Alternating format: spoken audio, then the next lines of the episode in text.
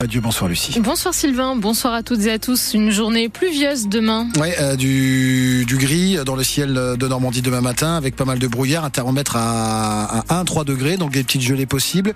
Tout le monde a deux chiffres dans l'après-midi, entre 10 et 12, voilà pour les températures, avec de la pluie pour euh, notre après-midi de demain. Ça sent donc un, un vendredi très maussade côté météo.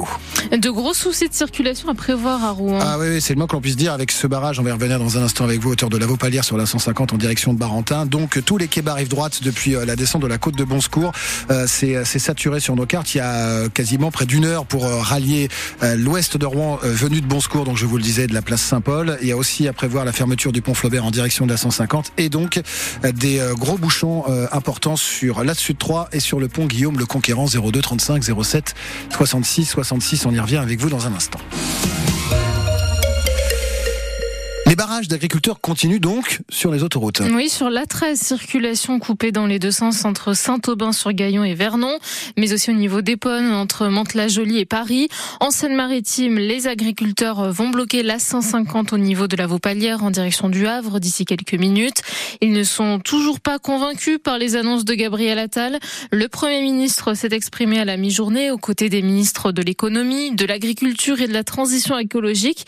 Ensemble, ils ont tenté de répondre à la colère des agriculteurs, Pierre Emparent. La plupart des mesures annoncées étaient réclamées par les syndicats agricoles. Le fait d'inscrire dans la loi l'objectif de souveraineté alimentaire ou des mesures protectionnistes telles que l'interdiction d'importation des fruits et légumes traités par un insecticide interdit dans l'Union européenne mais utilisé dans d'autres pays. Autre mesure très attendue, l'allègement des contraintes avec la mise en pause du plan Ecofito qui vise à réduire l'usage des pesticides. Sur sur le plan financier, une enveloppe de 150 millions d'euros est prévue pour les éleveurs et pour protéger le revenu agricole, la loi Egalim sera renforcée. Toutes les grandes chaînes de supermarchés seront contrôlées. 10 000 contrôles porteront notamment sur l'origine française des produits. Les fraudeurs risquent une amende de 10% de leur chiffre d'affaires. Enfin, dernière réclamation du monde agricole qui est satisfaite, un allègement des droits de succession pour la transmission des exploitations.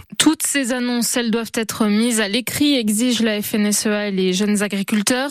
Les deux principaux syndicats agricoles appellent à suspendre les blocages et à entrer dans une nouvelle forme de mobilisation. Mais sans cette note écrite, nous n'hésiterons pas à re-rentrer dans un mouvement de mobilisation d'ampleur générale, avertit le patron des jeunes agriculteurs. Les enseignants sont aussi dans la rue aujourd'hui. 1300 manifestants à Rouen, 600 au Havre, 250 à Dieppe, selon la préfecture de Seine-Maritime. On n'a pas encore euh, les chiffres de la mobilisation à Évreux cet après-midi. Les enseignants euh, dénoncent leurs conditions de travail et les suppressions de postes. 60 doivent disparaître dans le second degré, 110 dans le primaire dans l'académie de Normandie à la rentrée prochaine.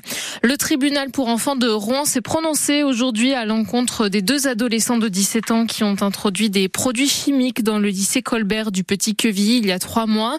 Ces jeunes ont été reconnus coupables des et de l'introduction d'une d'une arme dans un établissement scolaire sans motif légitime. La justice prononcera ces sanctions dans huit mois en septembre. En attendant, une période de mise à l'épreuve éducative a été mise en place pour chacun de ces mineurs. Une légende de l'athlétisme français est mort. Michel Jazzy, vice-champion olympique du 1500 mètres aux Jeux de Rome il y a plus de 60 ans. Il n'a jamais décroché l'or. Un regret pour cet athlète. Michel Jazzy avait 87 ans. Dans une heure défilée en centre-ville de Rouen, des équipes de la French Cup départ de la place du Vieux Marché. Cette compétition dédiée au patinage artistique synchronisé va durer quatre jours.